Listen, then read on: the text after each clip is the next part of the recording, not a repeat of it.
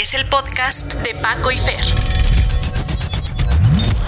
Tú dime. Oye, y Eh. te, te vi un amigo mío ahorita que llegaste aquí a la sala de grabación y dijo, ay, ya me dejé yo la barba y el bigote y Paco se deja el bigote. Le digo, no, Paco siempre ha tenido bigote. ¿A poco? ¿Grabaste eso? Sí. Sí, Oye. ahora, ahora siempre desde que estoy en atmósfera traigo bigote. Sí, pues sí, es un Como trademark siete, tuyo. ocho años, ¿no? Claro, nunca te has dejado la barba así. No me sale, güey. ¿No? ¿Qué te no, sale? me sale así como No, chino. sí pinta. Chino, pinta nomás, pero ya cuando se trata de de veras, deja de salir. Entonces este es un, un medio centímetro más quizás aguanta, pero no, nunca me ha salido padre. Y el bigote ha sido mantenerlo y mantenerlo y mantenerlo y... ¿Vas y te haces tratamientos en el bigote y todo? No. Debería, ¿no? ¿No? Ponerte, ¿cómo se llama? El líquido ese que te tienes que poner en. Ay, ya le pegué a la mesa, ¿viste? déjame, déjame acabarme de acomodar. Lo que pasa es que me agarraste aquí, chavo, como queriéndome organizar todavía. Y luego no sé qué ángulo ponerle a la computadora para que no me tape el micrófono y poderte verla. Ah, mira, podemos hacer este microfonito Ah, para pues sí, arriba. a este le damos la no, vueltecita. pues te veo una vez a la semana, hermano. Déjame verte bien. Déjame apreciarte. Oye, ¿qué escuchaste de nuestro especial de Oasis? Oye, eh, hubo, dos per- hubo dos personas que me dijeron que nos habían faltado canciones y lo que Claro. les contesté fue, espérate, ¿son siete discos o cuántos son? Siete más tres, dos de solistas Era de una Liam. No, claro que nos faltaron. Pues y como queríamos meter también de Noel y de Liam independientes, pues también. Y no faltó el, el poco conocedor que me dijo, ay, no pusieron Wonderwall. Le dije, ay, pues ese es el lugar. Entonces era común". la fácil. Pues sí. Oye, hermano, este, pero contento. Yo estoy contento con lo que sale. Cuando me la mandaste, dije, china, a ver cómo quedó. Platicado mucho. Ese día yo venía bien atareado de la chamba. ¿Te acuerdas? Pero salió muy bien. Pues espero. Sí, Esperemos muy bien. tener. Me, la otra vez, fíjate, me contactó una de los cuates de la secundaria.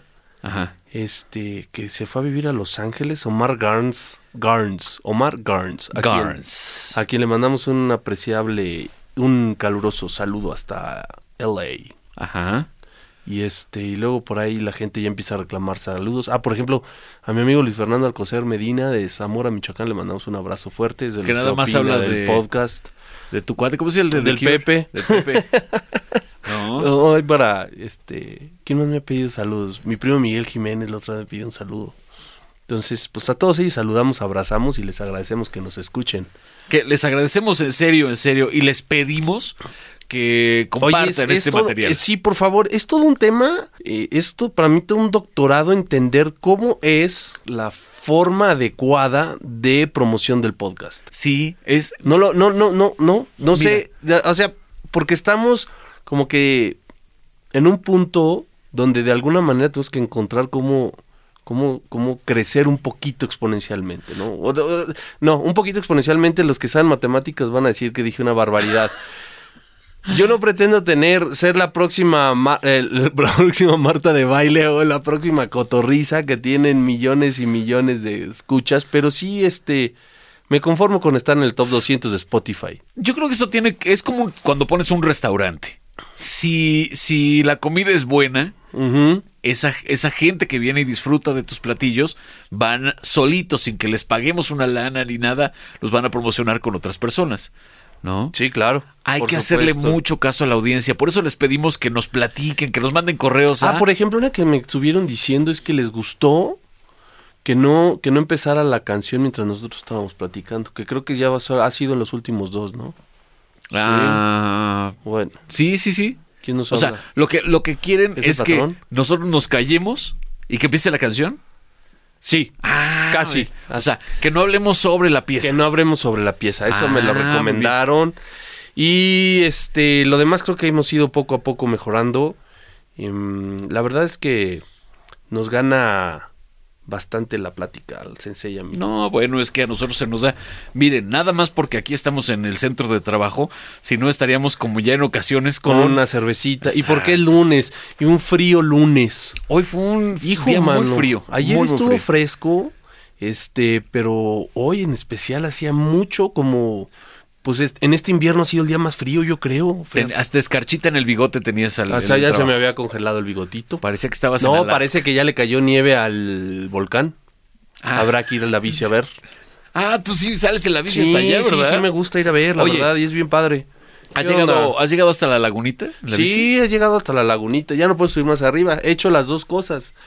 He llegado en el bici saliendo desde, el- desde casa de ustedes, desde, Ajá, desde Metepec, yo vivo ahí por la zona de, la, de los castaños, y saliendo en bici hasta llegar hasta las lagunas, por, por el zoológico de Sacango, Santa. María Nativitas, este, Sacango y las minas, y subir y subir y subir y subir y subir y subir y subir. subir. Yo me imagino que saliendo yo de tu casa, llegando a un Oxxo, al primero que me toparía, ya estaría dejando las tripas. Ahí hay un Oxxo ahí justo donde das la vueltita para en el puente Metepec. Ahí me quedo. ahí me quedo por un Gatorade y ahí y, te lo- espero. y- y luego también he subido por, Saca- por acá por el Parque Los Venados y también he tenido chance de subir a nuestro queridísimo volcán por subiendo hasta el primer refugio en coche y luego caminar hasta el Pico del Águila, que es el Es- más alto. Hay que decir eso. eh, Paco tiene ya una tradición de hacer bicicleta. ¿De cuántos Ya lo habíamos Paco? platicado, uff, como de desde los 11 o 12 años Ah, creo que bueno, hago pues ya. bici. güey. Es algo que es algo que no solo disfrutas, ya, ya hay- tienes hay- tradición. Sí, hay una historia bien padre. La primera bici montaña que me compró mi papá. Haz de cuenta que. Este. Y, y la verdad es que de las, es, es de las veces que he visto más decepcionado a mi papá conmigo. Toco madera para no ¿Por volver. qué? Porque entonces un día me invitaron a andar en bici montaña y me prestaron una. Entonces yo salí y me encantó. Y varios amigos míos empezaron a comprar sus bicis y yo les dije, yo ya compré la mía. Ajá. Y entonces, pues no había comprado nada. Entonces, cuando volvió a ver una salida en bici de montaña, todos los amiguillos de Zamora, dije, no, mi papá me la vendió. Siempre no la usé, mi papá la vendió. Dijo, ¿para qué la quiere ahí si ni la Pero utiliza? que todo esto era una mentira, güey. Sí, sí, Entonces, se entera mi papá que una mamá de uno de mis amigos le dice a mi papá, oye Paco, ¿por qué le vendiste la bici a Paco si ni chance tuvo de estrenarla? Desde ese entonces ando en bicicleta. Dijo, ahora bicicleta porque bicicleta. No, pues ya después me perdonó y me compró una bici, y ya lo compró otra, luego ya me las compré yo y me di un break por ahí en la carrera y hago mucho menos bici de la que me gustaría, pero... Es que, es que implica tiempo, hay que invertirle tiempo, y, ¿no? y- y- y también, quieras que no se requiere cierta disciplina y a mí que yo también soy, este, ¿cómo lo vas, puedo decir? Ahí vas. Un animal nocturno. Sí. Este, la- o sea, porque también me gusta un chorro el tema de los conciertos. Tú y yo somos melómanos concierteros. Entonces, sí. pues, por ejemplo, ahorita tocamos ese tema. Llegar, este, en marzo, pues yo creo que en marzo no me subía a la bici ni un solo fin de semana. Yo creo. Está imposible. Estaba sacando cuentos ahorita, Fer. Escucha esto. Checa. Ahorita justo, mientras tú tenías tus juntas, Ajá. Ve, el febrero tenemos, creo que no mucho. Bueno, sí hay, pero no los he comprado los boletos. Pero ya boletos comprados, el 12 de, el 12 de marzo tenemos el concierto de Soda, Sí. ¿va? El, el 14 y el 15 de marzo tenemos el Vive.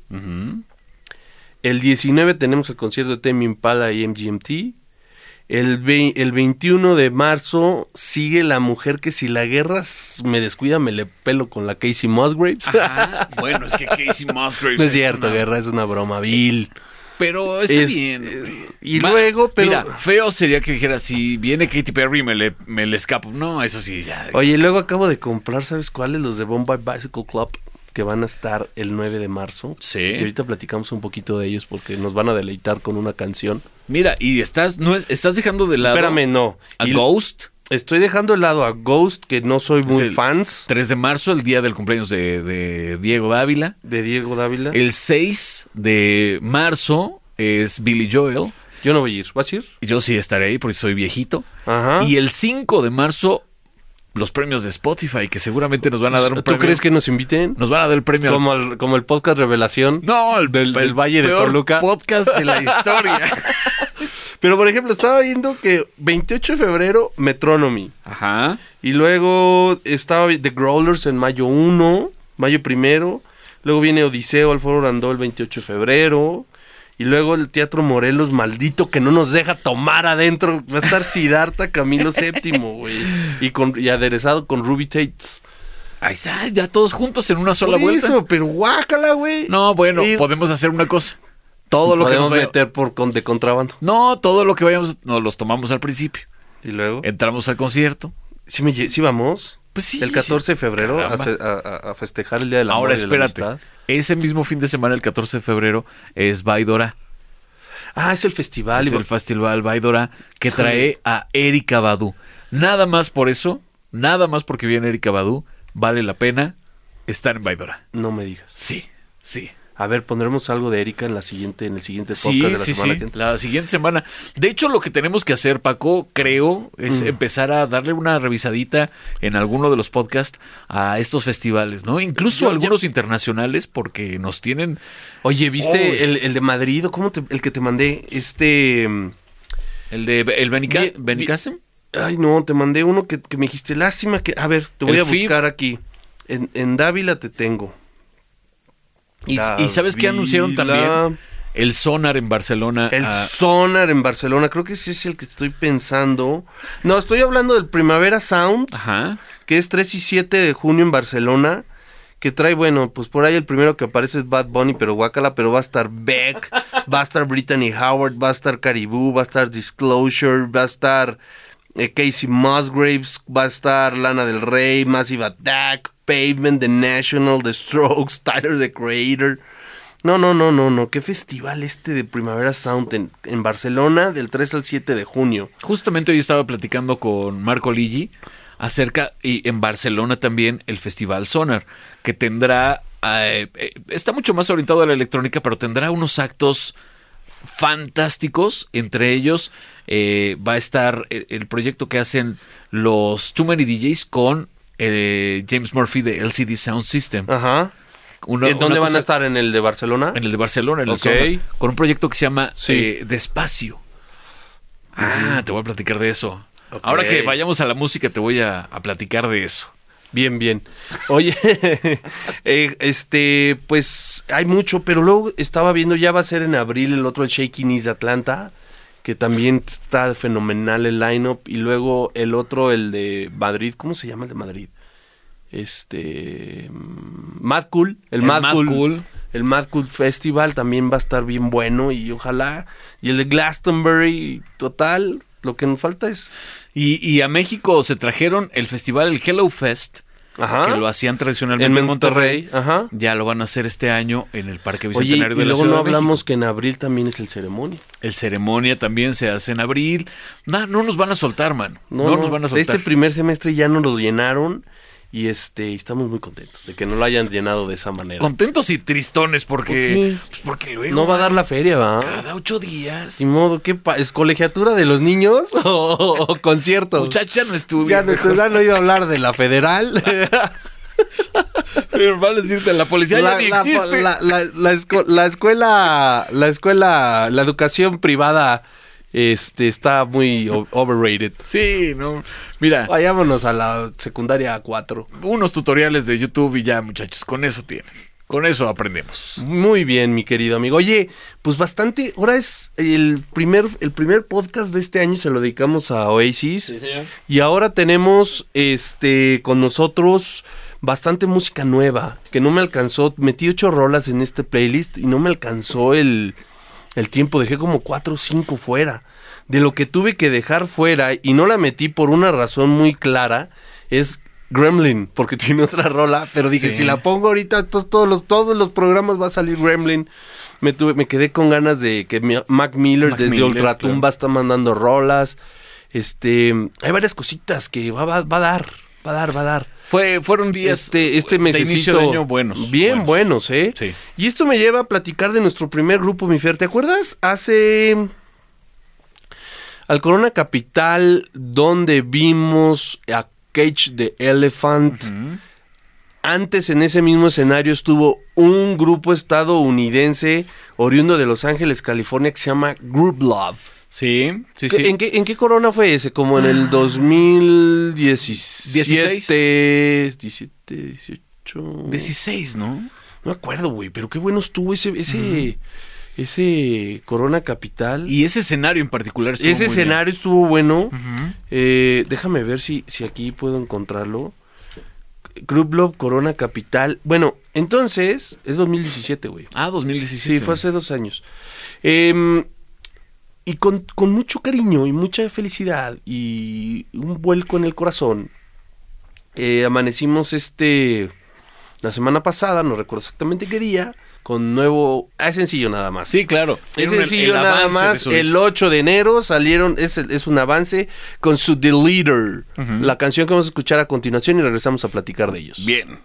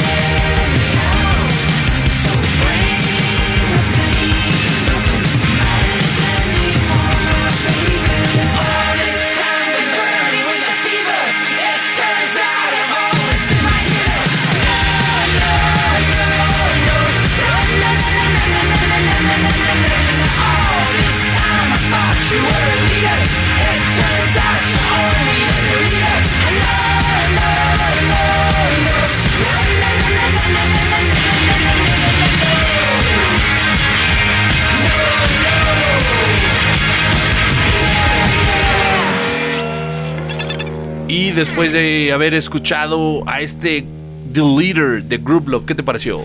Bien, bien. Suenan angelinos. Sí, Suenan padre, ¿no? sí, Me sí, gustaron un montón. Está sencilla. Luego tienen canciones mucho más, a- a- a- mucho más este, Elaboradas. intensas. Pues son muy intensos en el escenario. ¿Te acuerdas de ellos, güey? Son todos unos performers. Este, la Hannah Hooper y el Christian Zucconi. El, el look, ¿no? El look, pero Ajá. aparte los, los se amarran, se tiran al suelo, cantan tirados. Luego el Christian nace de caballito y la Hannah lo monta. Pues es- es- es esa escena- de todos. Yo creo que tiene que ver incluso con esa escena glam de, de los 70 y 80 de Los Ángeles, ¿no? Del Sunset Strip y de todo eso. Y creo que es un derivado, ¿no? Con otros tintes musicales, pero sí, Sí. esa cuestión visual del escenario tiene que ver con eso, ¿no? Sí, y luego tienen las letras infladas enfrente del escenario, que parece que es una boca chimuela. No, está padre. Yo disfruté un chorro ese, ese concierto y bueno, me encantó la canción nueva que nos acaban de regalar. Este, y después de haber escuchado a Group Love, vamos a platicar de otro grupo que es uno de los borderlines míos entre lo que ya no sé si es rock y es pop. Mira, yo leí una, una reseña donde hablaban de, no sé si es este o su disco previo, y que es para la generación actual, para la generación más joven que los sigue, que los escucha, hombres y mujeres, es una, comparando y con todas las eh, diferencias que pueden haber de época y de música, es para esta generación lo que para la generación siguiente fue el OK Computer de Radiohead.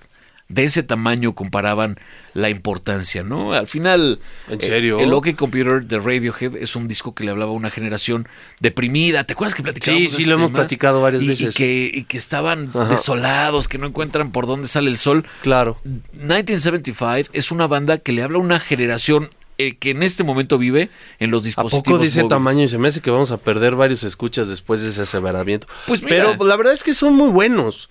La- el, el- el- ya vinieron aquí, vinieron al Pepsi Center hace, híjole, tres años creo. E hicieron un Vive Latino, ¿te acuerdas? Con ese, con yo, ese yo en el. Vive no los vi. Yo los vi en, en el, eh, yo los vi en el Pepsi Center. Ajá, con un marco, no sé si te tocó, que tenían ese marco eh, iluminado con el cual hacían el concierto.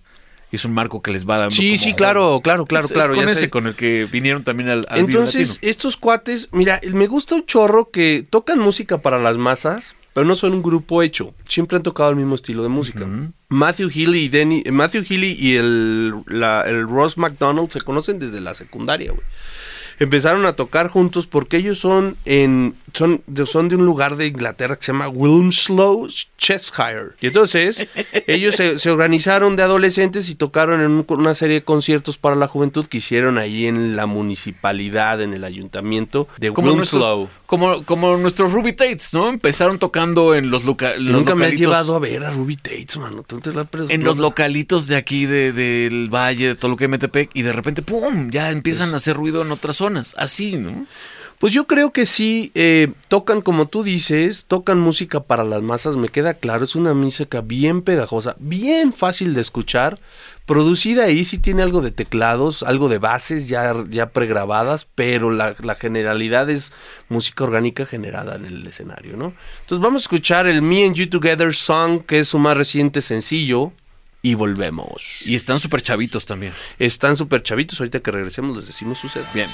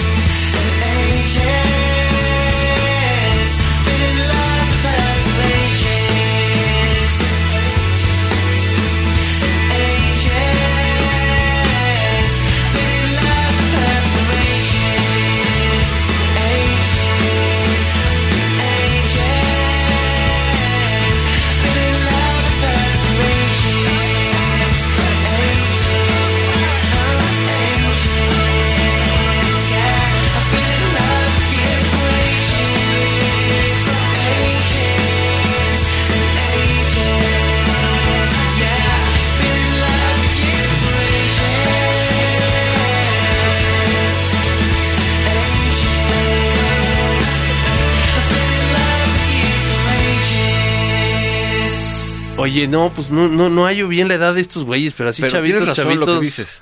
Su primer, ellos empezaron tocando en 2002. Ponle que tuvieran Y en 15 la años, secundaria, 16. Sí, sí. Sí, no, ya están treintones entonces. ya son casi de la edad del. Pues a lo mejor son más chicos que nosotros, ¿no? Creo que es una de 35, esas 36. bandas que va a empezar a experimentar en sus próximos materiales. Se te hace. Mira, no sé, pero van haciendo las cosas bien y muy a gusto y muy tranquilas. Y me gusta mucho lo que hacen. Es un concierto muy bonito de ver.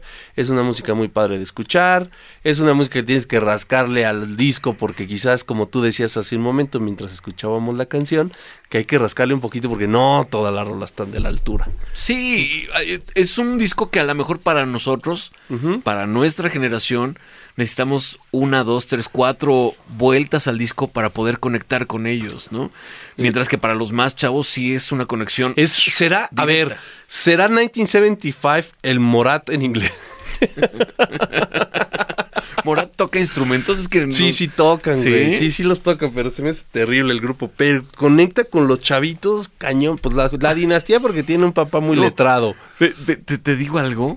Nunca he escuchado Morat y, y traigo un tema desde el fin de semana y los días previos, Sí. media semana, eh, que he estado escuchando y viendo a mucha gente que habla de una canción que se llama La Tusa.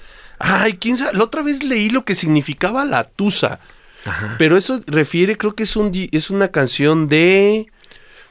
¿De quién es? la Es de? Nicki Minaj. De Nicki Minaj. Y la tusa significa lo que tienes que hacer cuando estás en un momento de depresión por falta de amor. O por un rompimiento. Y entonces la gente, hay un montón de videos de hombres, de señoritas, de caballeros. Hablando de la tusa. y cantando la tusa y yo me quedo como, en serio, estoy desfasado de la historia del Sí, planeta. yo ya yo tuve que meterme a ver porque luego en algunas de las de las páginas de Instagram que sigo así de, de un poquito más de millennial, sí, a todos lados hacían referencia a la tusa. Yo, ¿qué chingos es eso? entonces, entonces me metí a buscar y se supone que es el sentir y el hacer cuando vienes de tener un rompimiento, ¿no? Un rompimiento que te dejó el corazón.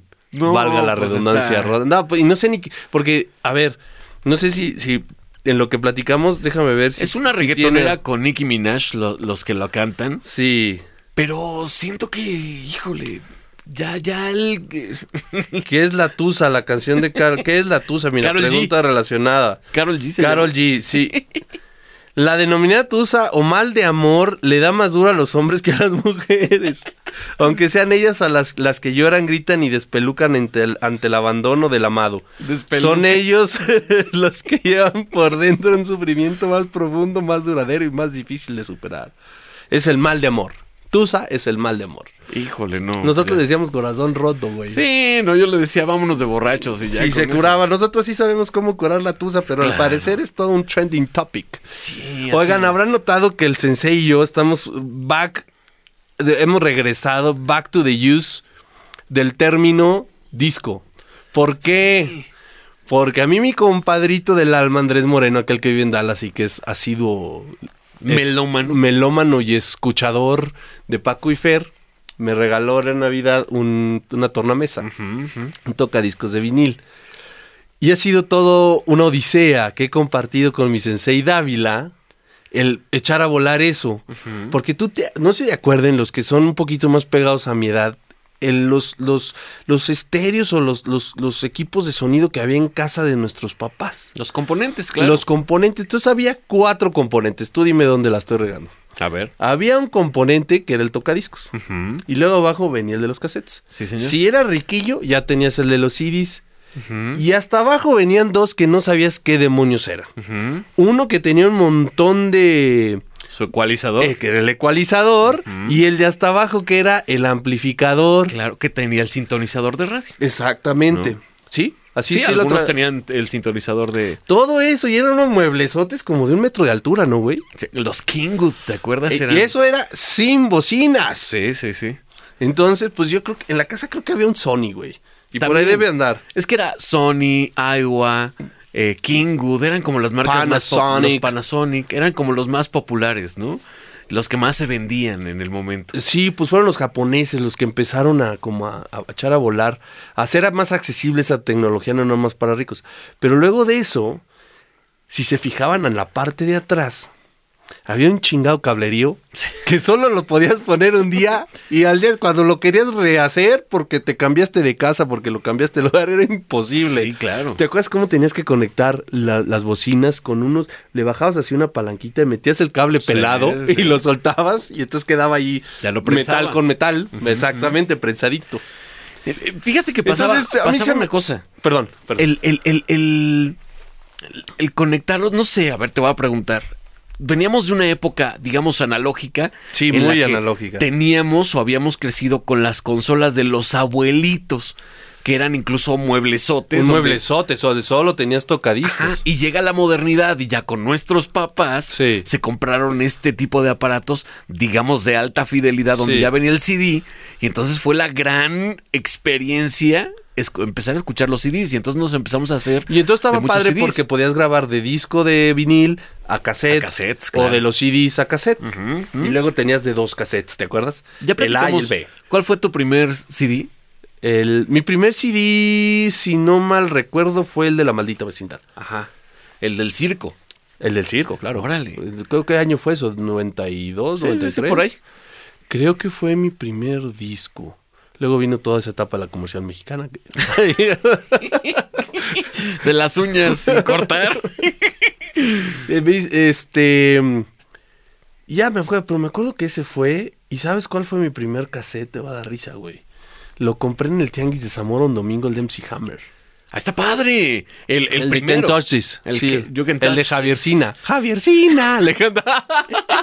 que decía Have you seen her? Oye.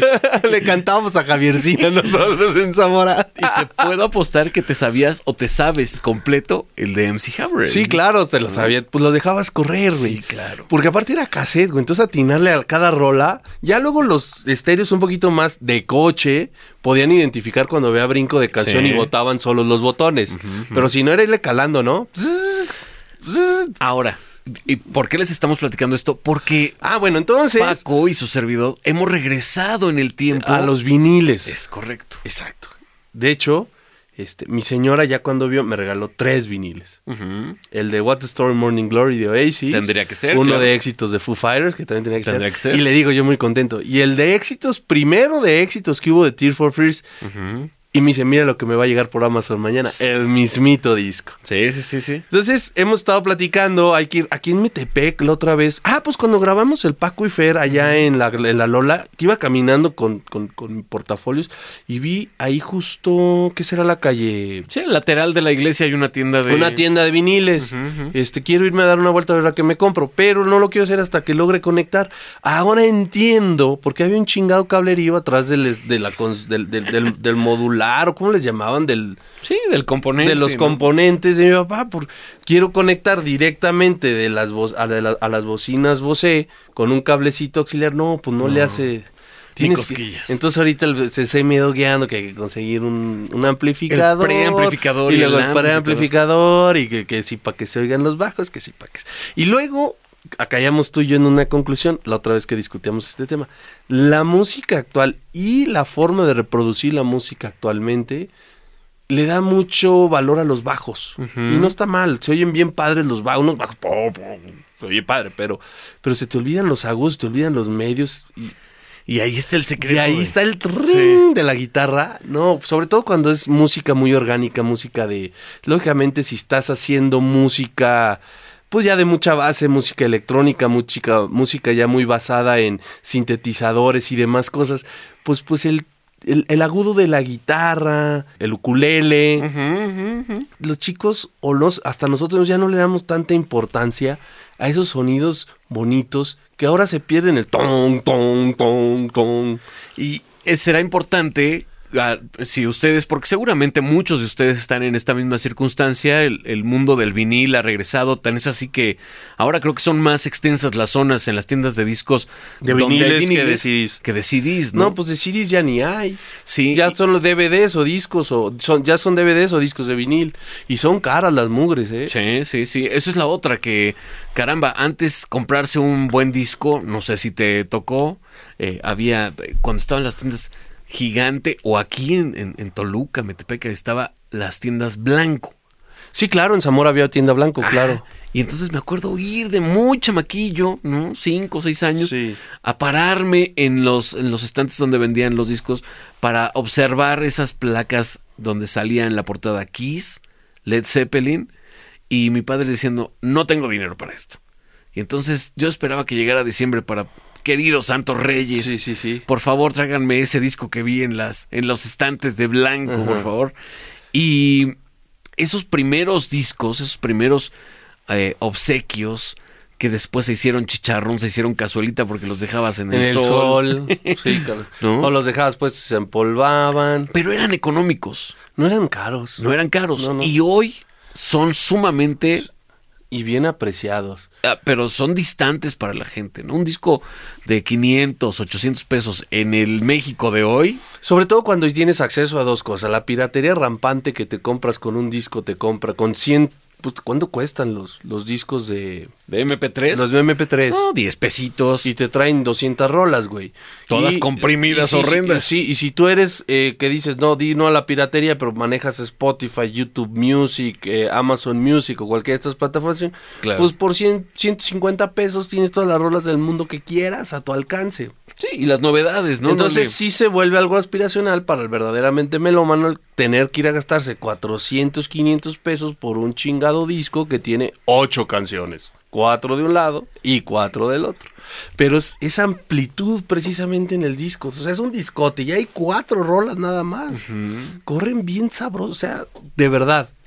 Lo importante ahí es al estar, al, al no tener esa compresión del MP3. Ya hemos, ¿te acuerdas que alguna vez platicábamos esto, no? Para la gente que nos escucha que no sabe la diferencia entre una canción que viene en una placa de plástico como un disco de vinil y un CD Sí. o un archivo de Spotify o de MP3. Sí, sí. La idea es que cuando se transfiere de esas placas de plástico que son sonidos analógicos, se pasa a el espacio-tiempo de la computadora, entonces se convierte en archivo digital y entonces son unos y ceros, ¿no? Un Unos y ceros. Unos y ceros, como en la Matrix, ¿no? Un chingo de unos y aparte, para que quepa digitalmente y no sean mucho espacio el que te ocupa y transmita rápido, eh, sacrifican los agudos. Ajá, y le van volando Lo achatan. algunos unos, algunos Sí. ceros, pu, pu, pu, los achatan un poquito y es cuando se descubre el MP3, porque el MP3 se descubrió desde los 80. Claro. Pero eran pesadísimos, entonces caen nuevas tecnologías donde los archivos digitales de música los comprimes y en esa compresión pues se pierde mucho. Totalmente. Entonces estamos con ese tema de los discos. Los invitamos a que si tienen chance,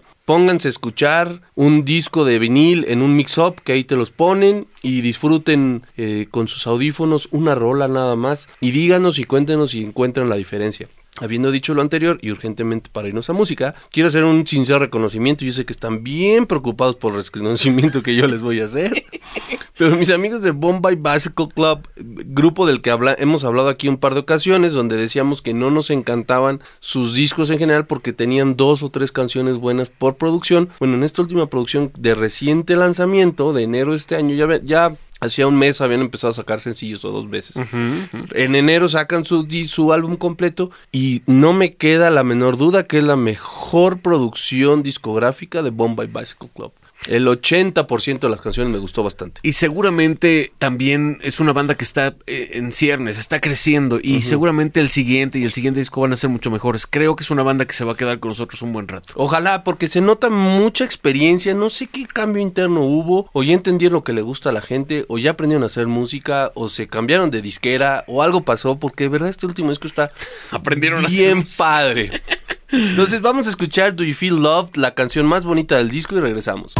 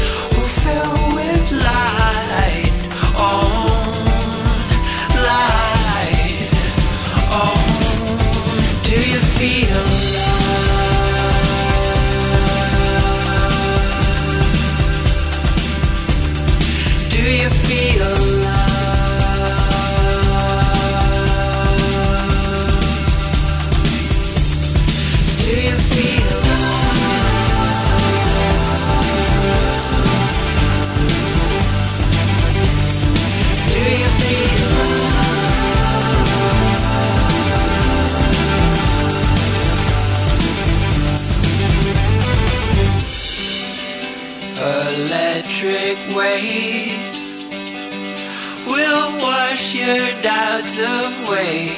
Soft blue light on the bed. Watch till your eyes turn red. The cracks around your head will fill with light. Light. Oh, do you feel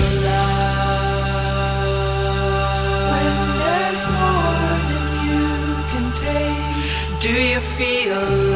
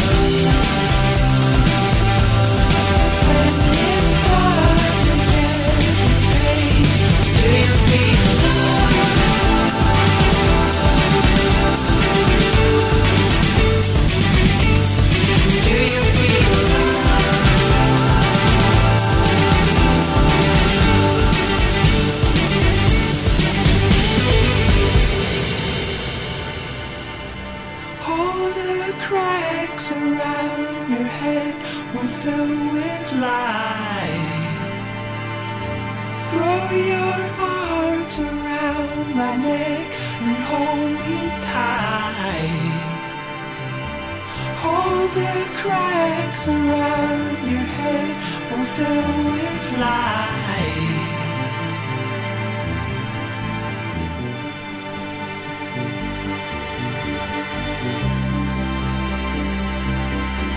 Throw your arms around my neck and hold me tight. All the cracks around your head will fill with light.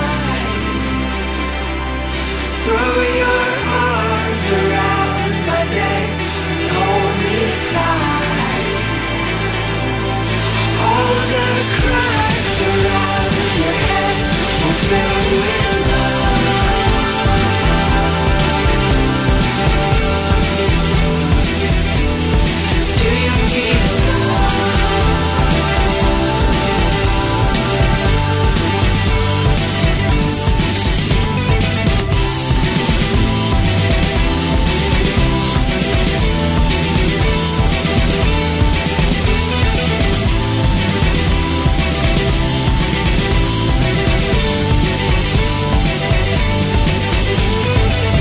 Y ya después de haber escuchado Bombay Bicycle Club, quiero dar rápidamente entrada a la introducción. ¿Cuándo tocan Bombay Bicycle Club? 2 de mayo. Hasta mediados de año, ¿no? Sí, mediados de año viene. Aquí lo tengo justo. Ah, no, lo tengo acá ya en mi calendario porque ese ya es de los boletos De los ya comprados. de adquiridos. 9 de mayo a las 8. Oye, es- que por cierto, cerraron esta, este lugar ¿Quién? de conciertos Sala, ¿Por qué? eh? Vi el anuncio. Cerraron sala y la semana pa- antepasada cerraron otro. Caradura. Y cerraron Caradura, claro. Sí, eh, cerraron varios lugares. Ajá. Bueno, por, yo creo que Sala tiene que ver con el hecho de, de que fuera no rentable económicamente, ¿no? Que a lo mejor hacían conciertos, pero no había la posibilidad de meter grupos tan grandes. Es un lugar más pequeñito. Entonces, Hoy vi el comunicado que se despedía sala de. Sí, incluso decidieron pasar el concierto de Rex Orange County. Viene. Ah, lo a- acabo de ver. Plaza, ¿no? Lo acabo de ver el de Rex Orange County. Venue upgraded, sí, exactamente. Acaba de cambiar de venue, o sea, de lugar. Y en el Plaza Condesa toca a las 9 pm del 7 de abril. Puras canciones que hablan también de ondas de chavillos, ¿no? Sí, claro. Y vele, vele la foto. Sí, pues, es un es moco. un morcoso, güey. Le sale más barba que a mí, eso sí. Uy, ¿qué te digo a mí? Oye, hermano, quiero dar una introducción con mucho cariño y mucho afecto a uno de los artistas consentidos de Paco y Fer que se llama Juan Jones. Ya hemos dicho muchas veces, hay una relación personal con Juan Jones, Sí. con, es con cuño, está casado con la hermana chiquita de la guerra y acaba de sacar su nueva producción con una gran... Él llama, él dice que le está haciendo... Les voy a decir un secreto, Juan Jones se llama Andrés Cueva, nunca le digan a nadie. Cueva dice que le está haciendo un honor a la música folk. Desde que yo conozco a Andrés, la música folk le ha gustado un chorro, la música country. Tienen por ahí un par, uno de sus producciones la tiene así medio rockerona, pero yo veo, yo creo que lo que a lo mejor estoy equivocado en interpretarlo. Yo creo que lo que realmente le llena es el folk. Lo que le inspira más, ¿no? Lo que le inspira, él este habla, eh, aunque es de Monterrey, habla excelente inglés y es como es en el idioma que él se siente cómodo componiendo.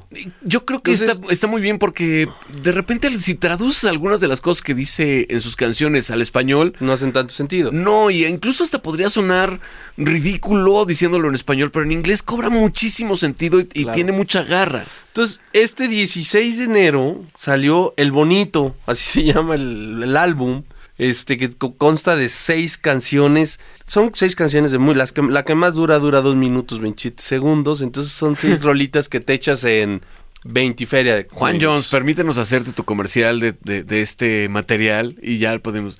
Ya te compraste el bonito. ¿Eh? Nunca, no le pregunté por qué le llamó El Bonito.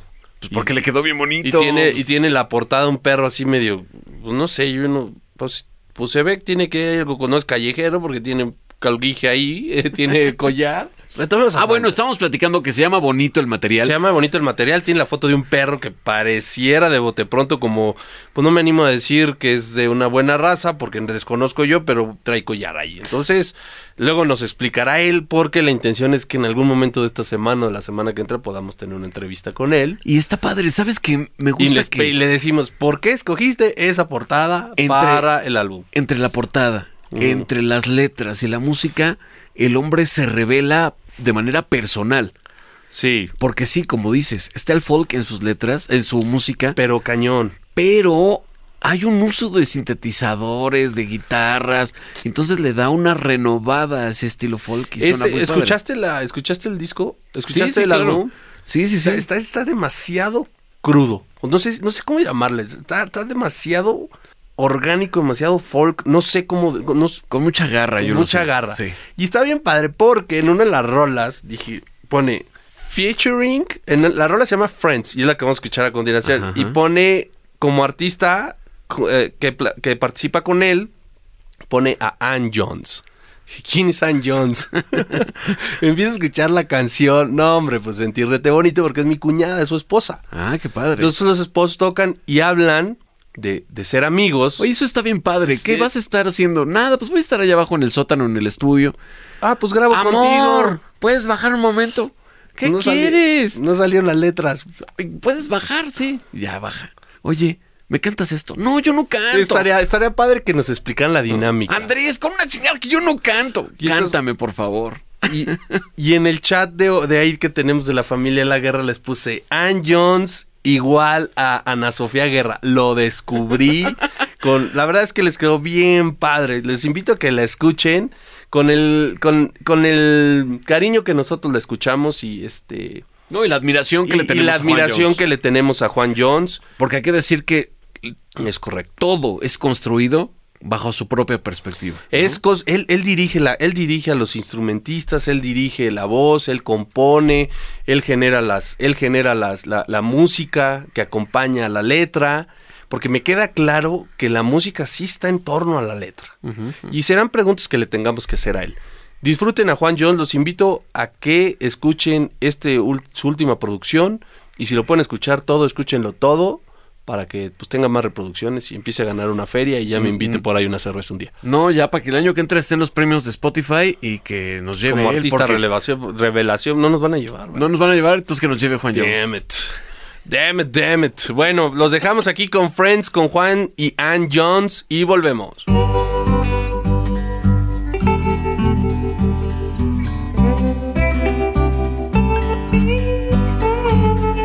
I keep coming back when we met. But I broke your heart. And it keeps me up, then it brings me down. But I never wanted us to end. You said you had to leave. You said that where you stand is where you sit. I never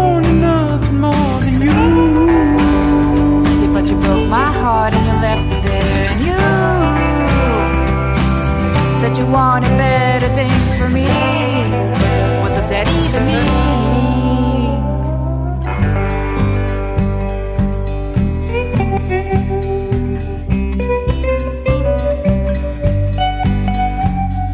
I saw trouble and I saw rain ahead. Cause we were friends before then. We used to talk all night and dream away. We were young when we first met. And I never thought I'd say this, but we should have stayed just friends. Cause you, you were good without me. You know that breaks my heart, but the truth is that I, I wanted the best for us. But we were so young, We were lost. should have just stayed friends.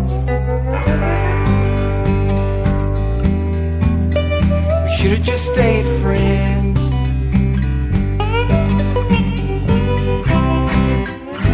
Hace Y después mucho, de, de- ¿eh? ¿qué te pareció Friends? hace mucho que no decimos esta palabra. Qué delicia escuchar a Juan Jones. Y, qué padre. Ahora que nos contextualizas y que Ann Ponle ahí unos aplausos a Juan Jones Sí. y a Ann Jones, por favor. Y que Ann Jones es eh, no solamente su, su, su, Su esposa. su featuring, sino también su cómplice marital. Oye, está ¿no? padre, ¿no? Sí, que, sí, que- sí. que- que disfrutes tanto el, el compartir con tu pareja tus, una de tus grandes, de tus grandes pasiones. No, y que tu, tu pareja, que tu chava, tu novia, tu esposa, te consecuente y además te siga el juego de tu pasión, pues eso está No, hombre, sensacional. está padricísimo. La verdad es que me dejó con muy buen sabor de boca, con el corazón completo haber escuchado a la familia Ajá. Cueva Jones. Guerra. Ah, no, perdón, la familia Jones. Interpretar Friends. Y después de haberle dedicado estos minutitos tan a nuestros tan queridos amigos de Juan Jones, llega el momento de hablar. La semana pasada, creo que fue el día jueves, tomó por sorpresa al mundo entero. Porque aparte fue de noche, ¿no? Fue de noche, yo lo vi en la mañana, eso que me levanto a las 5 de la mañana con un retortijón. Y a te- correr. y te corres al baño y entonces lo primero que haces es...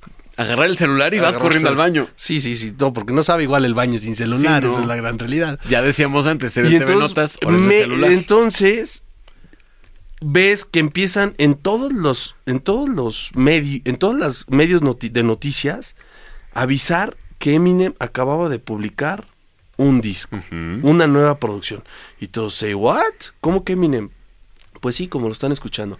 Eminem nos acaba de regalar la semana pasada una producción que se llama Music to be Murdered by que se puede que se puede traducir como música con la que puede ser asesinado o por la que puede ser asesinado. Y tiene unos momentazos, ¿eh? Tiene unos grandes momentos. Yo me di, tiene- bueno, tiene cosas tan extrañas como hasta una participación con Ed Sheeran, Ujú, Sí. ¿no? Entonces, los invitamos a que lo escuchen, luego por ahí en una canción tiene a todo Manchester este Manchester enojado con él Porque por- habla de los atentados que porque habla del atentado que, del que, cual platicamos nosotros en, el, en el programa pasado, que exactamente dice El que ocurrió en el concierto de Ari- Ariana Grande. ¿no? lo que ocurrió en el concierto de Ariana Grande, así es.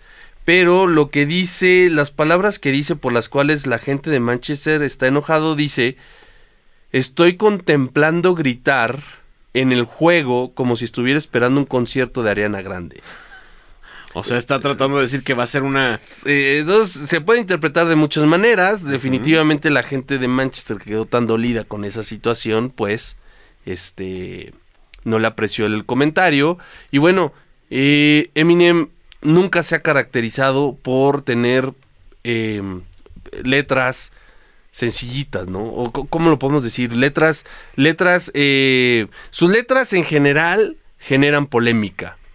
No, Eminem es un hombre Y- de crítica y crítica dura. Crítica social dura, pero también es muy crítico de las personas que no piensan como él. Sí. Muy crítico del, del pop, muy crítico de, de las personas que viven vidas superficiales. Eh, habla mucho del uso de drogas, habla mucho del, del, sufrir cuando eres joven, del salir adelante, de cómo gente la tiene fácil y cómo hay gente que no la tiene tan fácil. Entonces, eh, Marshall Matters nos, nos regaló una producción que bien vale la pena escuchar el álbum completo. Hay canciones que se parecen mucho a lo que ha venido haciendo desde que lo conocimos. Hay canciones donde, donde le trata de meter un poco más de melodía. Su voz es muy característica, no cambia. Eh, sí, te sigues dando cuenta que sigue hasta cierto punto molesto con la vida por ciertas cosas. Pues el que se peleó con su mamá, se peleó con la mamá de su hija, se peleó con los todo quien fue sus, fueron sus jefes. Sí, con los que lo, le- los que le abrieron incluso la puerta en, en primera instancia. Yo no sé cómo siga su relación con su padrino Dr. Dre. Creo que eso va bien, ¿eh? eso eh, sí, tiene ciertas lealtades también, Eminem, Sí, tiene, ¿no? sí, y es, y sí, yo creo que sí es un hombre de lealtades. Eh, hay mucho, les recomiendo, la verdad es que el hip hop, ay, pudiéramos echarnos todo un programa de hip hop. Hay mucho, ah, les recomiendo que vean en Netflix Hip Hop de, de Hip Hop Evolution, que vean la película de Straight Out of Compton, para que comprendan mucho de por qué esta gente, estas personas en algún momento cantaron con tanto Odio. ¿Será odio la palabra? Sí, sí, estaba social y generacionalmente estaban vilipendiados, estaban pisoteados. eh, por eso de repente incluso no confiaban o no se confiaba en un hombre blanco como Eminem o como Logic o como este tipo de personas caucásicas haciendo rap. ¿no? necesitó mucho de Dr. Dre y todo, todo el, todo ese, todos esos cuates del NWA que le ayudaron a, a- pues, a lanzar su carrera. Snoop Dogg también le dio en algún momento su, su, su, su- Su bendición. su bendición. Eh, entonces, y no, y yo creo que no ha podido haber otro rapero blanco con el impacto que tuvo Eminem en su momento. No Me- sé si tú estás de acuerdo. Mira, eh, eh, Sí, debe haber, estuvo Vanilla Ice, por No, platicábamos de Logic, que, que ha tenido grandes momentos. Logic de repente se mete en temas que tienen que ver un tanto más con la religión y, y la superación personal y esto, pero a nivel a nivel velocidad, a nivel estilo de rap, Logic podría ser, pero es una época ¿Cypress Hill se consideraría blanco o más bien latino? Mm, No, más bien latino y, y sí tiene mucho más elemento negro, ¿no? Sí, no, eh, ahí está muy canábico el asunto, sin duda Oye, alguna. tuvimos, ¿te acuerdas aquella película de Marshall Matters que se llamó The Eight Mile? Eight Mile. Ok, les recomiendo que busquen en Google. Tiene una, una, eh, una producción original de Google, una película de también de un cuate blanco, descendencia caucásica, como dicen los que saben. Este, y en YouTube, YouTube Original se llaman los que las producciones. Una historia un poco más moderna del mismo caso de un de un blanco incomprendido que empieza a, a entrar en, en todo este tema de, del, de- del hip hop y, un, y, y relaciones con afroamericanos que le generan eh, este, música más elaborada y pero que no es ni un mundo ni del otro y vive allí eh, queriendo, pues él no es afroamericano, pero no le gusta lo que hace la gente blanca, entonces se la pasa en medio sin pertenecer a un grupo o pertenecer al otro. Está bastante padre la, la película. Hay que buscar, está en YouTube, entonces. En YouTube Originals se llama Buried. Variets. Es B o B de bueno o de Omar de, de dedo y de Ignacio E de Ernesto de, de dedo. Buried. Eh, entonces, bueno, habiendo dicho eso, vamos a ponerle la canción más tranquila, con más melodía de todo el disco que se llama Into Deep. Into Deep se Into llama, Deep. efectivamente. Así es. La escuchamos y volvemos, ¿no? Bien. This could never work, is what we said at first. But whatever this is, it's working. But we're in two different worlds, in. Yeah. I'm not your husband, you ain't my girlfriend. All I know is that when I'm with you, I'm a different person, yeah. And I ain't never met a chick as perfect. Girl, you're a 10, so here I am, laying here with her again, thinking about you. She's asleep, you're texting me around two. Crying face emoji, you say this is me without you. We're sneaking out to meet at cheap hotel rooms or sex in the car. Then I'll text you tomorrow. Do I question it? Nah, no objection at all. Cause both of us are still involved. So as I'm peeling off, all I'm thinking about is I'm not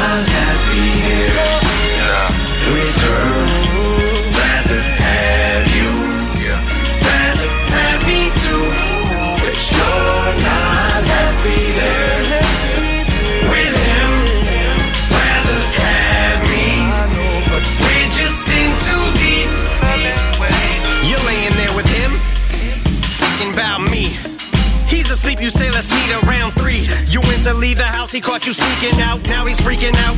You thought he was sleeping soundly. Well, you say you're going for a drive. You don't question him when he stumbles in. Like, where the fuck you been?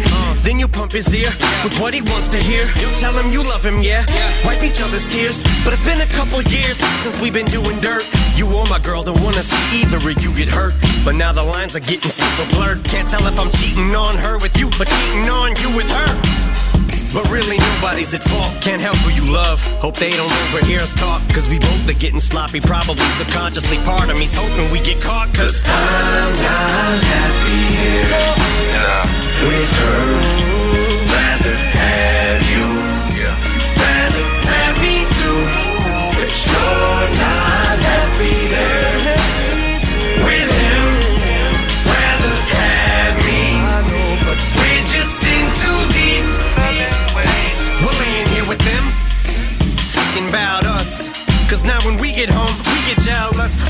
Of each other being someone else's. Call us Long John Silvers cause we selfish. But I just wanna see you. Don't care if it's at the Ritz or Motel 6. If I'm there with you, rich or poor. When I'm laying here with you, it could be the kitchen floor. I could stay in bed with you, staring at you till the morning. I just wanna be a secret lover, yeah, I'd rather share you than to not have you at all. So once a year, twice a month, I'm here if you want it. Yeah, I'm open season, and I'm always game, so I'll keep it a hundred, dear. Cause we could never be each other's everythings. You got a wedding ring, so it's him instead of me. But I'll be your second string, now and forever, because I'm not happy here with her. Rather have you, Yeah. rather have me too. Cause you're not happy there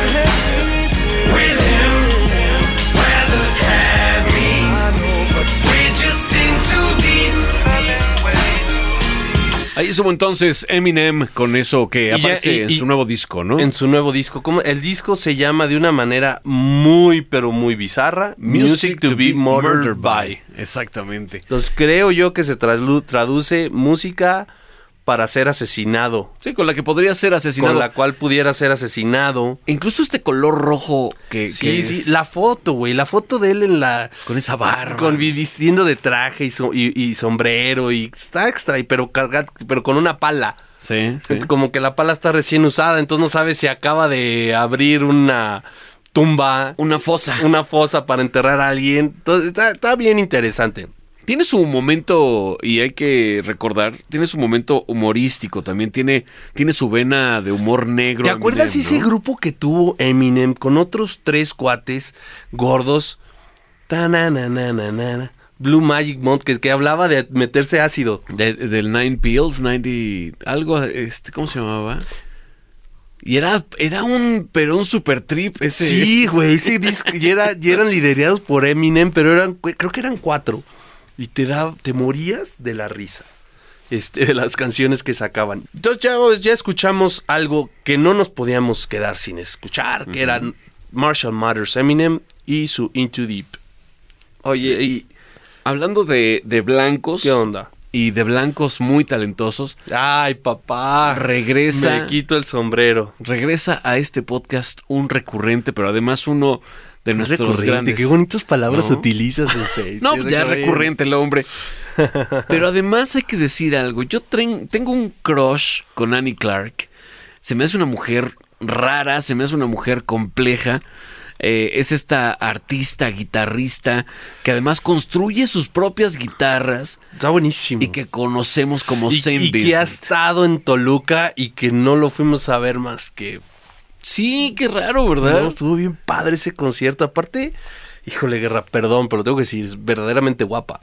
Es muy guapa, tiene un estilo muy, muy particular. Es, Ajá. es como. eh, estéticamente es muy cuidadosa en sus. En, en- en lo que hace visualmente. Sí. Esta onda de. No sé si te has dado cuenta, de hace guitarras del color de su vestimenta. Sí, ¿no? claro, sale con guitarras rosas, sale con guitarras negras. Ahorita la estoy viendo aquí en, en Wikipedia y está ella de outfit negro con guitarra negra.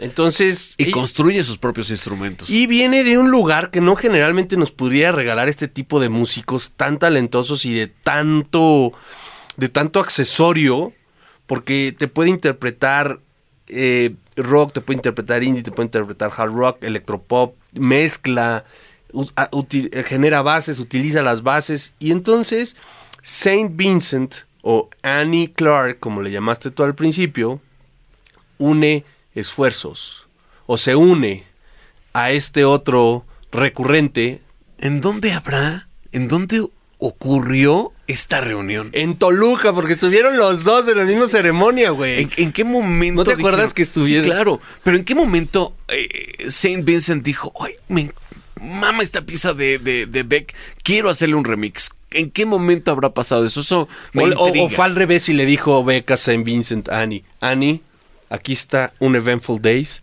haz con ella lo que quieras. Que, eh, si ¿Cuál fue fueran- lo que pasó? Si fueran los ochentas, me imaginé esta grabadora, ¿no? Que toma los mensajes y entonces hay un mensaje ahí de Beck que le dice, oye, quiero que me remezcles mi canción. Sí, mira, Days". Beck, y fíjate, ahorita que me metí aquí Ahí está la historia. Beck y San Vincent encabezan el cartel de ceremonia 2018.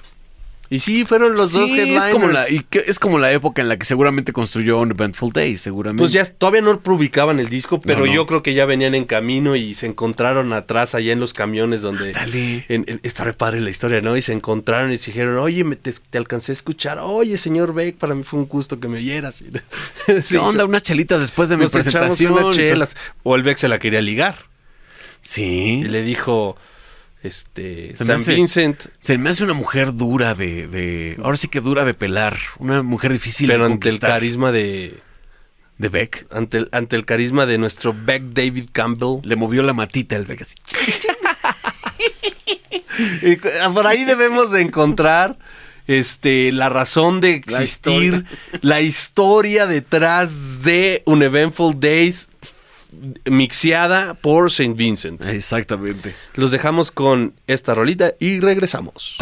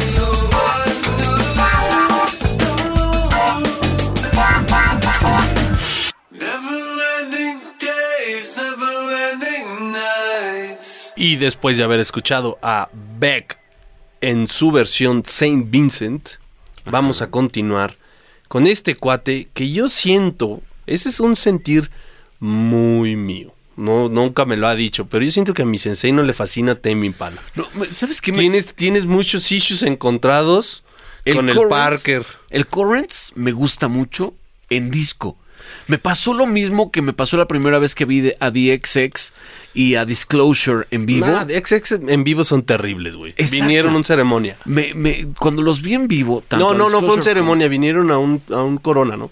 y a mí me, me quedaron a deber. Lo mismo me pasó con Tame Impala la primera vez que los vi. Neta, güey. Sí, necesitaría, y por eso estoy esperando esta presentación que van a dar ahora en Foro Sol.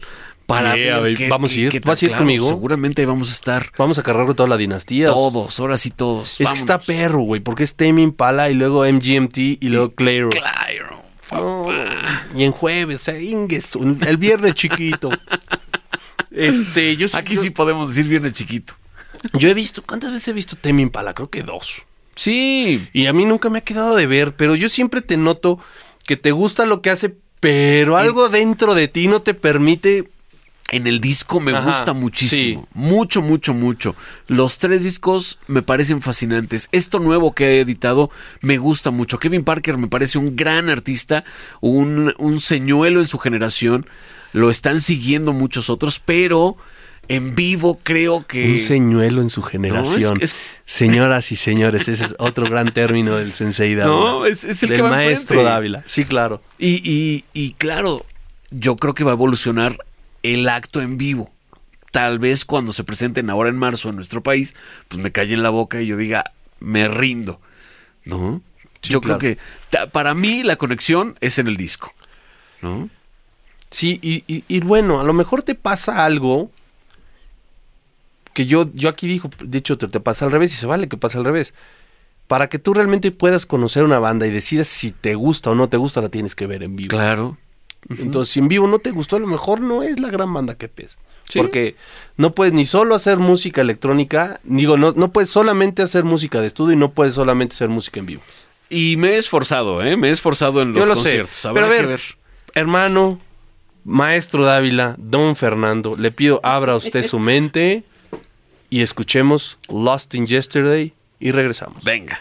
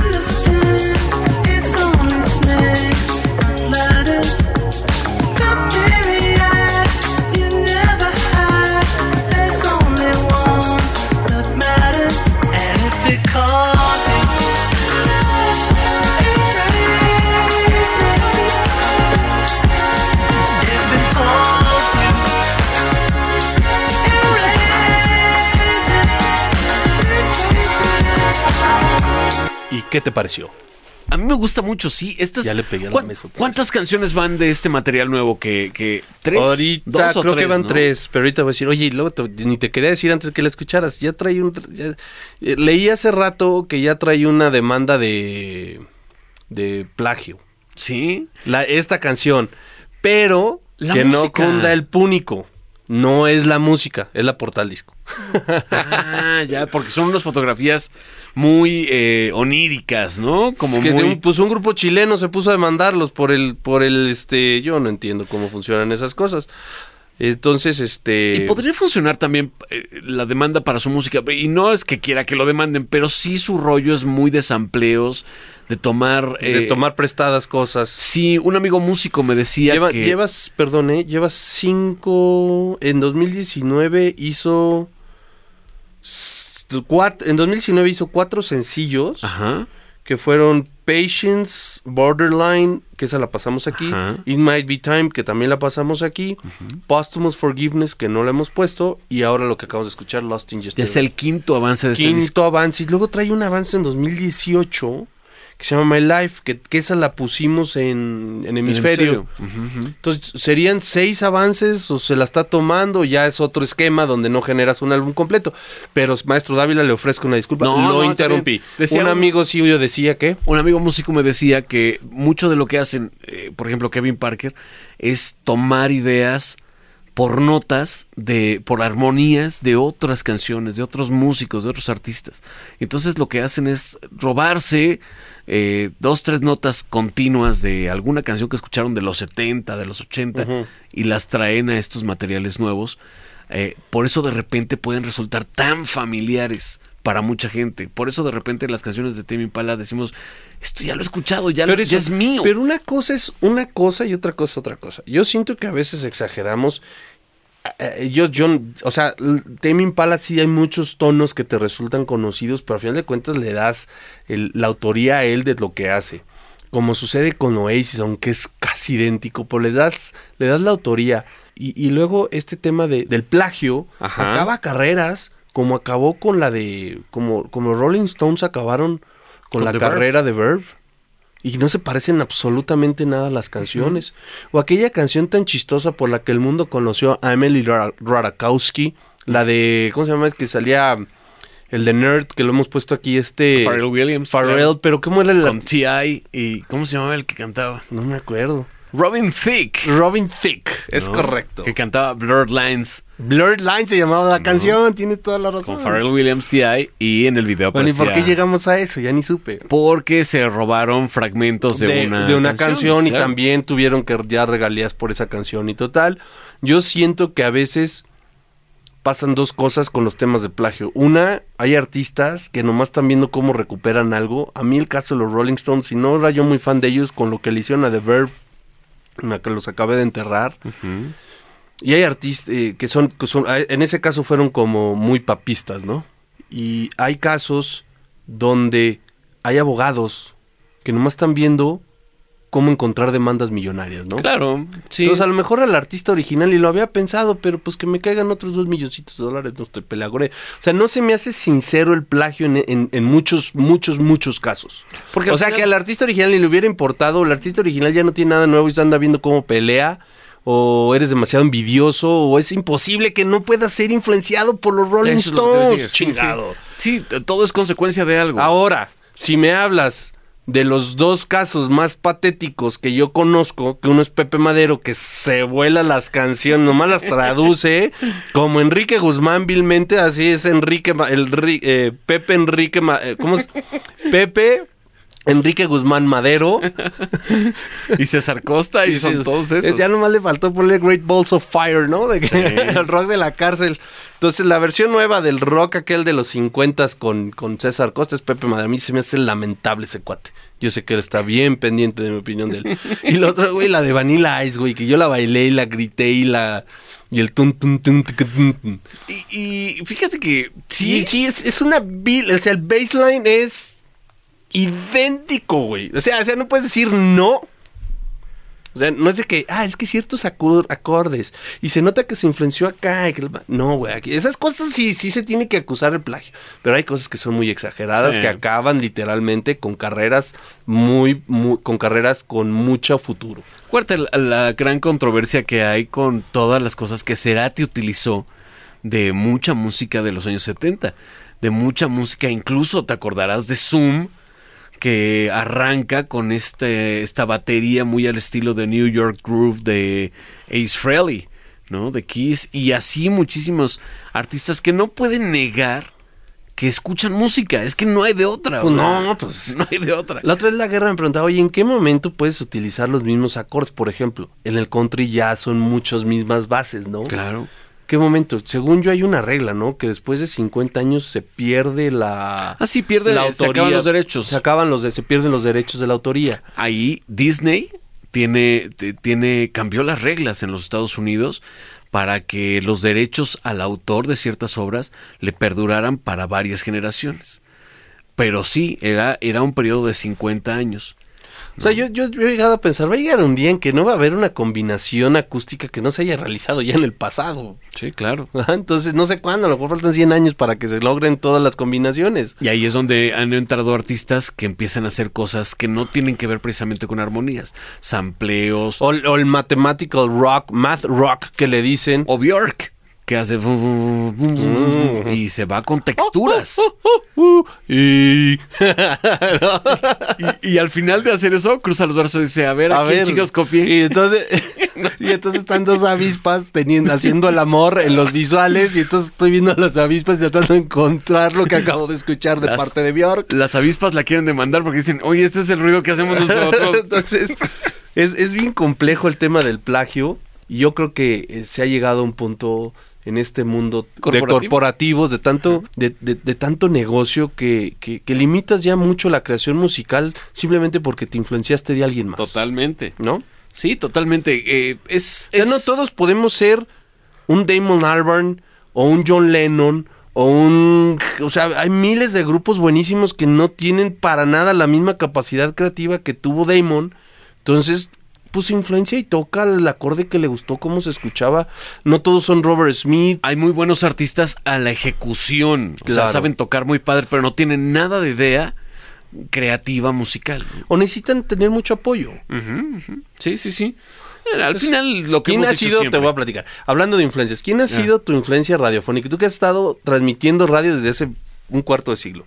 Pues mira, a mí me gustaba mucho lo que hizo en su momento ah, Luis Gerardo Salas, del cual ya hemos platicado con su famosa frase Ah, con la frase de... Eh, Martín Hernández y Alejandro González Iñárritu, que también fueron eh, locutores de, de muchos años atrás. En W Radio. Y los locutores de las viejas estaciones de La Pantera, de Radio Éxitos, de Radio Capital, de esas viejas estaciones que todavía estaban en el AM. Entonces, ¿estás de acuerdo que, que le agarras un poquito de estilo a cada uno? Claro, aprendes de ellos. Sí, eh, es más, como los escuchaste tan chavito, cuando eras Bob Esponja, quedó. pues eso fue lo que te bañó la esponja, man. claro. No hay de otra. Esa voz tan grave tuya, así tan, La tan melodiosa. Ay, nada más. La- Pues lógicamente. La número 27. Entonces, yo no estoy en contra de las influencias. Estoy en contra de la basura que hace Pepe Madero y que hizo Vanilla Ice en su momento. Pero eso no significa que Temi Impala no pueda tomar sonidos prestados. Y Es bueno, correcto. después de haber escuchado Lost in Yesterday y este tema que da para mucho, vamos a cerrar con sus majestades. Neil Tennant, Chris Lowe. Exactamente. Me lo ganaste. ¿eh?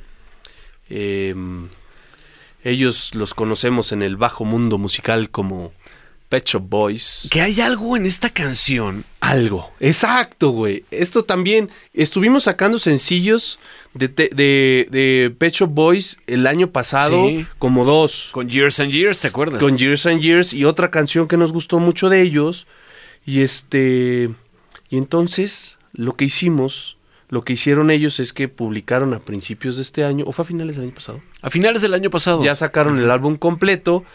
Y en estos días me di la tarea de escucharlo y me encontré esta música que se sale un poco de la fórmula. Sí. ¿Te estarás de acuerdo conmigo? Usan ese armonizador que de repente le, le escuchamos a Daft Punk y algunos otros actos. Hazme, hazme un espacio en Daft Punk. Otro, ah, mi primo Miguel Jiménez, el que te acabo de decir.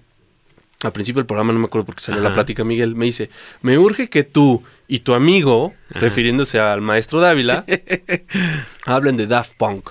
Y yo creo que Daft Punk es uno de esos grupos que eh, merece un especial de Sí, Thomas Bangalter y Manuel de Homem Cristo. Ande pues. Entonces, habrá, habrá que planear un especial de Daft Punk y este y la influencia de estos franceses sobre el mundo electrónico y cómo revivieron un, un este estilo de música electrónica que estaba por morir, que es el house. Este, Y la escena inicios- francesa, la escena francesa eh, que, que tiene grandes exponentes que pasan en, por el lado B de la música, pero de repente Daft Punk co- to- retoma todo lo que habían hecho ellos, Frankie Knuckles, todo eso que habíamos escuchado, y dicen, espérate, vamos a hacerlo incluso, tiene algo de matemático Daft Punk. No, hombre, algo, todo. Sí, y, y- y hay un montón es de de ese corte de Soulwax, es de ese corte con sus debidas diferencias guardadas. Sí, claro. Pero es ese corte de Soulwax, de Daft Punk, digo, de, de MGMT, gente muy hábil con una inteligencia matemática que la aplica a la música y entonces generan sonidos infinitos, por ejemplo, que así le llaman. Sonidos que se van o se van brincando octavas, pero con cierto patrón. Entonces, es, es, es- ¿cómo, cómo lo definimos, hermano? Son genios de la postproducción, ¿no? Son genios de la postproducción y aparte lo arreglan porque aquel disco famoso de los de los eh, eh, aliens azules, ¿cómo se llamó?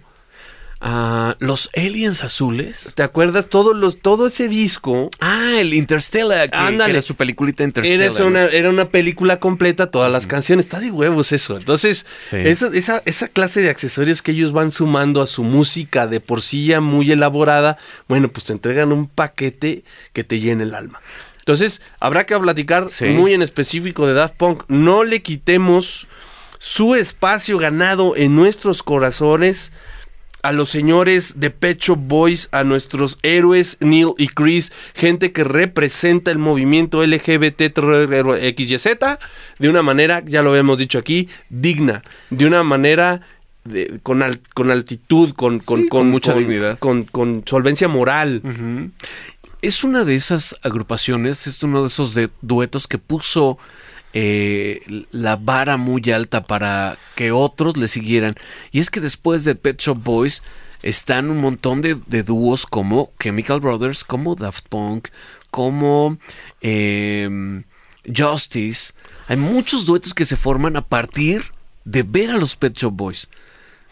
De, de ver a un cuate en la tornamesa, otro cantando, y se empieza a construir la imagen, la, la máquina No, del el no, dueto electrónico. No había yo pensado en eso que tú dices, pero no tienes nada más que razón. El dueto electrónico es, es importantísimo y hay muchísimos que siguieron la estela de Oye, Underworld. Underworld, Underworld sí, se me hace de una derivación completita de Pecho Boys porque manejan la parte electrónica de la tornamesa y de la mezclada y la parte vocal. Sí, sí, sí, sí. Hay muchísimos grupos que fueron tomando lo mejor de los Pet Shop Boys y obviamente ellos han evolucionado. eh, para- Y este es un claro ejemplo donde sin perder tu esencia encuentras tu evolución. Eh, encuentras un lugar en la evolución musical. Y vamos a escuchar esto que se llama Monkey Business y regresamos para despedirnos del programa.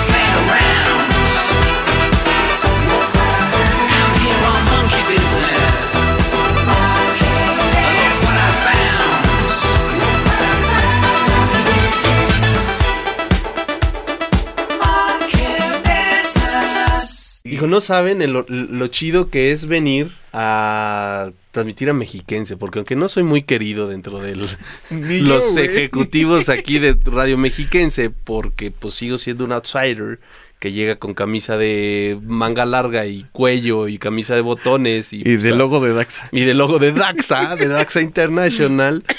Este admiro que son gente muy clavada, muy melómana, que sabe un chorro de música. Todos los ejecutivos que trabajan aquí. Sí, la creo que eso es algo que une a la gente más allá de sus visiones del mundo y de sus eh, cosas, eh, de sus propios paradigmas, porque eh, lo que decíamos, ¿no? Tolucos, al final, y qué feo que lo diga un toluco, pero son secos, no saludan, son no les gusta saludarme, me impresiona eso aquí en esta, Es terrible. en esta oficina. Pero algo que une a la gente que trabaja en esta estación de radio es, Es el gusto por la música. El placer que Y cuando por me los has presentado, eh, que nos los encontramos en conciertos y la es que son bien buena onda. Nada más aquí como que no. Pero bueno, para lo que pa, pa- tengo, para lo que me importa. Oye, qué padrísimo los Pecho Boys y su Monkey Business. Espero que lo hayan disfrutado tanto como nosotros. Retoman Estamos- el estilo clásico. Las vocales nos llevan al, al estilo clásico de los Pet Shop Boys, ¿no? Pues sí, son, es muy característica la voz, la voz eh, de Neil.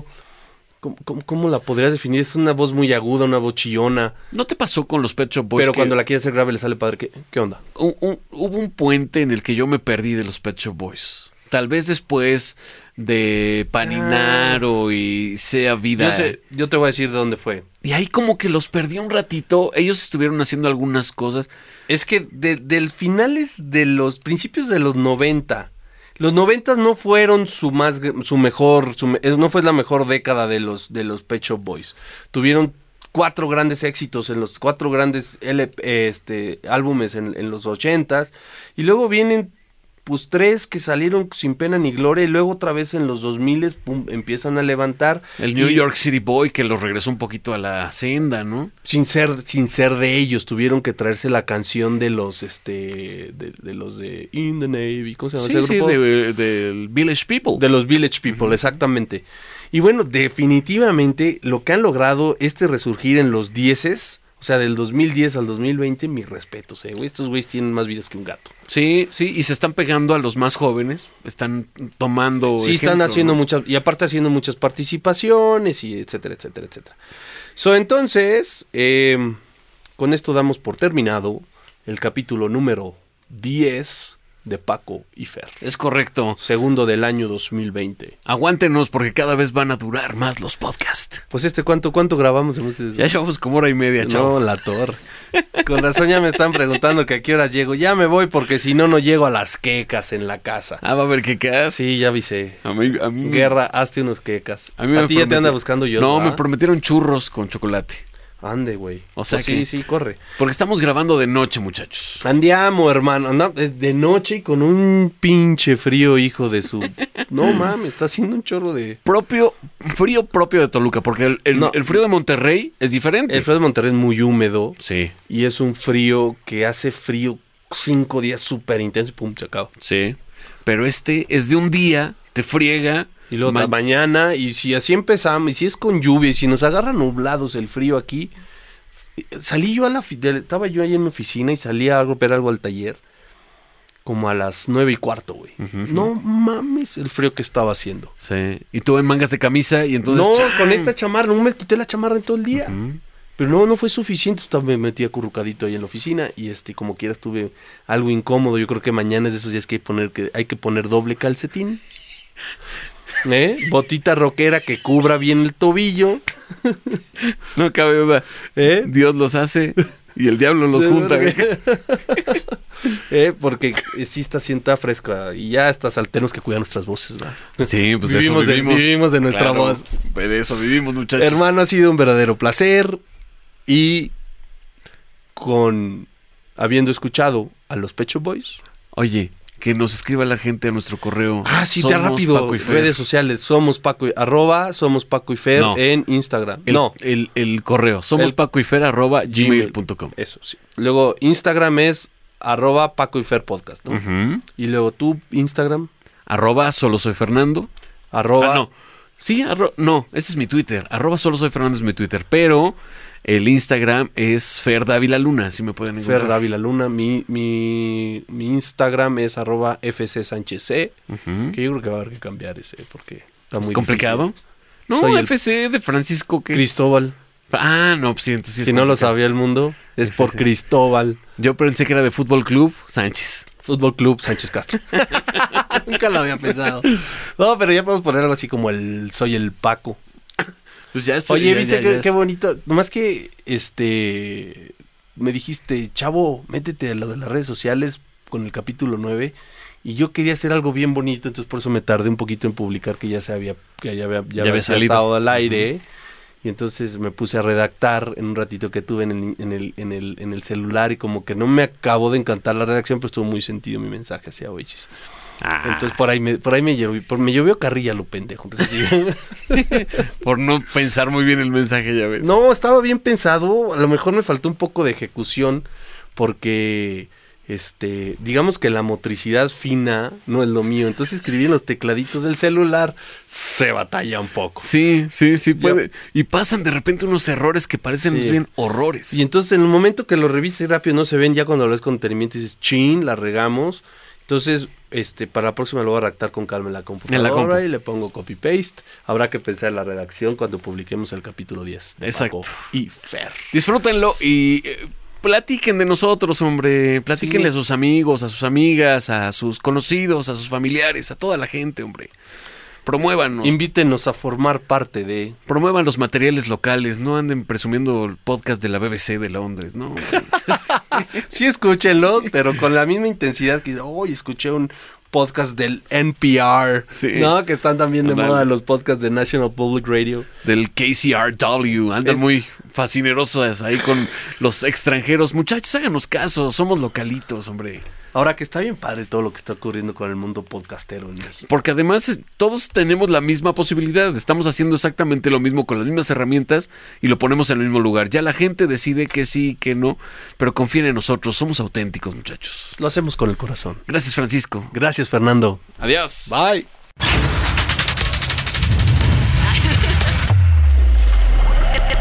El podcast de Paco y Fer.